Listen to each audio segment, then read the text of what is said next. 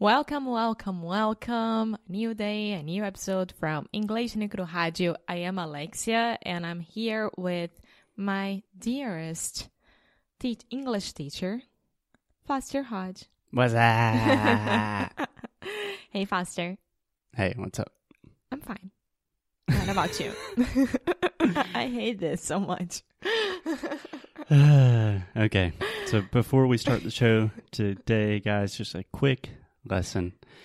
So, if someone says to you in English, What's up? Not much. you should about probably say, Not much, not too much, nothing much. So, what? Not much. if a question begins with how, like, How are you? then you are actually answering about your emotional state. So, how are you? I'm good. How are you? I'm fine. Not too bad. Does that make sense? Yes. Okay. So the rule is if someone says, What's up? don't say I'm fine. I hate answering like not much, nothing. What about you? This is so like empty, and it- doesn't have any emotions. You know, it's weird. you can say, How are you doing? I know, but if someone asks me what's up, I have to answer not much. What about you? You don't have to answer that. You could say, You know what's up? You know, I've had a really difficult couple of days. if you want to be that person, go for it. I would not recommend it. Okay, so today we are continuing answering some questions that Twitter people has about Americans and American culture. What? Twitter people have. Twitter people have. Okay? Twitter people have. Yeah. So one person has and people have. Okay. Yeah. So we have a list of questions from BuzzFeed, and these are just non Americans asking Americans to explain weird shit that we do in the United States.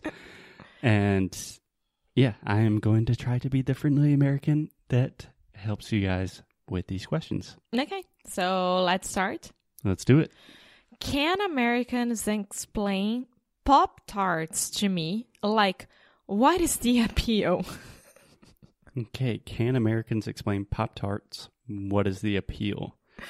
Okay, first three things. Alexia, do you know what Pop Tarts are? No idea. Really? Cool. Second, pop, not pop. Pop Tarts. Yeah. So this is the ah sound, just like chato, hato. É, música pop. Pop. Yeah. Yeah, the first time I heard Pop Tarts. So Pop Tarts. And what is the appeal? That's a good question. Do you understand that? Yeah, what's that there that is so interesting? Like, Yeah. why do people like it? What's so cool about it? Yeah, Okay. Um, where to begin? Pop Tarts. Yeah. No, I mean, that's not only the beginning, that's the beginning, middle, and end. um, okay. So Pop Tarts are kind of a gross American breakfast food. You don't exclusively have to eat them for breakfast, but essentially it's just like two kind of artificial pieces of bread that you can put in the toaster and they have tons of different flavors. So when I was a kid, my two favorite ones, they had a strawberry flavor that was just like it has like sprinkles. It's like it's kind of like a cupcake that you can put in the toaster. It's like a flat Uh-huh. rectangle. And I imagine they're called Pop Tarts because It pops, it pops out of the toaster and it's a tart. and it's ready. and they also had a chocolate one that I loved. And just to think about how unhealthy my childhood was, many times for breakfast, my mom would make me two chocolate Pop Tarts. And then after putting it in the toaster, as if a chocolate Pop Tart was not unhealthy enough, she would put butter all over it Mm. so it would melt. And then sometimes I would drink a Coke with that. Oh my god!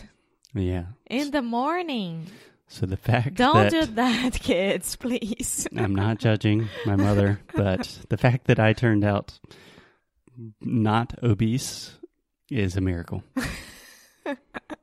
But it's just like the Eggos. Yeah, it's very similar to Eggos. Eggos are like waffles that you can put in the um, the um, toaster. toaster. Yeah, I love Eggos. yeah. So Pop Tarts are not Eggos, but very similar idea. It's something quick, easy, super cheap, super Artificial. super sugary, gross, artificial, but they're good. And I think this is like a an American cultural phenomenon because it probably reminds so many people of their childhood. Yeah. Yeah. Okay. I got it. Does that make sense? Yes, I respect that. Okay. okay, next one. Can Americans explain to me the context of Olive Garden jokes? I felt very lost when it when it was a joke in the Sonic movie. Okay. Um, Okay, first of all, Sonic movie, I didn't watch it, so I think it's just like Sonic. yeah, Sonic. We don't have to talk about it because No, it was a relatively new, uh, popular animated movie. okay. Olive Garden jokes. I know Olive Garden is a restaurant, an Italian restaurant that it has everywhere, Mhm. and that's it. okay. Next question, Alexia. Have you ever been to an Olive Garden? No, you forbidden me. I didn't. I have not yes. forbidden you. Yes, you were like, I was like, oh my god, Olive Garden, it's everywhere. I should go there because it's everywhere, and I need to uh, to learn about it. And it was like, no, we are not doing that. I don't know if that's true. I don't hate Olive Garden. Okay, let me explain what Olive Garden is. Olive Garden is extremely popular, as Alexia said. It is a chain restaurant. It's an Italian restaurant. And it's not cheap, but it's relatively cheap, I guess. it must be cheap for Italian food. Yeah, yeah.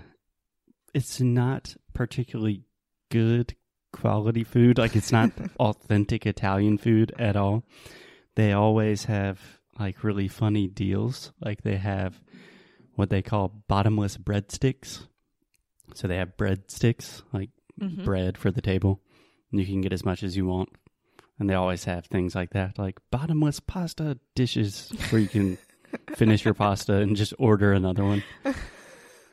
So it's an easy target to make jokes, I think. Okay. Like I think the joke of an Olive Garden is it would be a terrible place for a first date. Okay. Does that make sense? yes. But is it like is it like a Sunday afternoon thing that families go to this restaurant? Is it like that? It really depends because honestly, I have not been to an Olive Garden in a long time. But I imagine for a lot of families, it's probably a place to go to like to celebrate, like a birthday or like a big Sunday lunch with the entire family. And it could be a nice meal where you can eat a lot and eat Italian food. For other people, it's something that they kind of look down upon mm-hmm. pejoratively. So it really depends on your socioeconomic status, things like that. Okay. Okay, last one for the day. Okay, we clear on Olive Garden? Yes? Okay, cool. Can Americans explain to me what finals mean? This one I know. Finals. Yeah. You know this? Yeah. Okay. The, in- last ex- exams from the university, from college, like each semester. No. No? The NBA Finals. Ah, no. no, of course not. I'm just kidding. Yeah. Okay, so the person said, Can Americans explain what finals mean? I believe in this context, they are talking about final exams. So it could also be in high school, but probably in college. You have finals, which is the last week of the year or the last week of the semester. You have all of your final exams, and everyone is going crazy trying to study for the exams, that kind of thing. Yeah. Yeah, this one was easy. Yeah. In other contexts, it could refer to like sports, like the NBA finals. And trick question, Alexia. Do you know what we called finals at my university? Hell exams. Hell exams, no. incorrect. Good guess. We called them comps. Huh? Comps. Why? Comprehensive exams. Why? What's the difference? Oh, we just like to be different and okay. weird. and ours is a little bit different, but that's a very long story that we will say for another time. But I think that's a good place to end it for today. I hope you understand some weird things that Americans do just a little bit more. And we will see you guys tomorrow. yes. So, bye bye.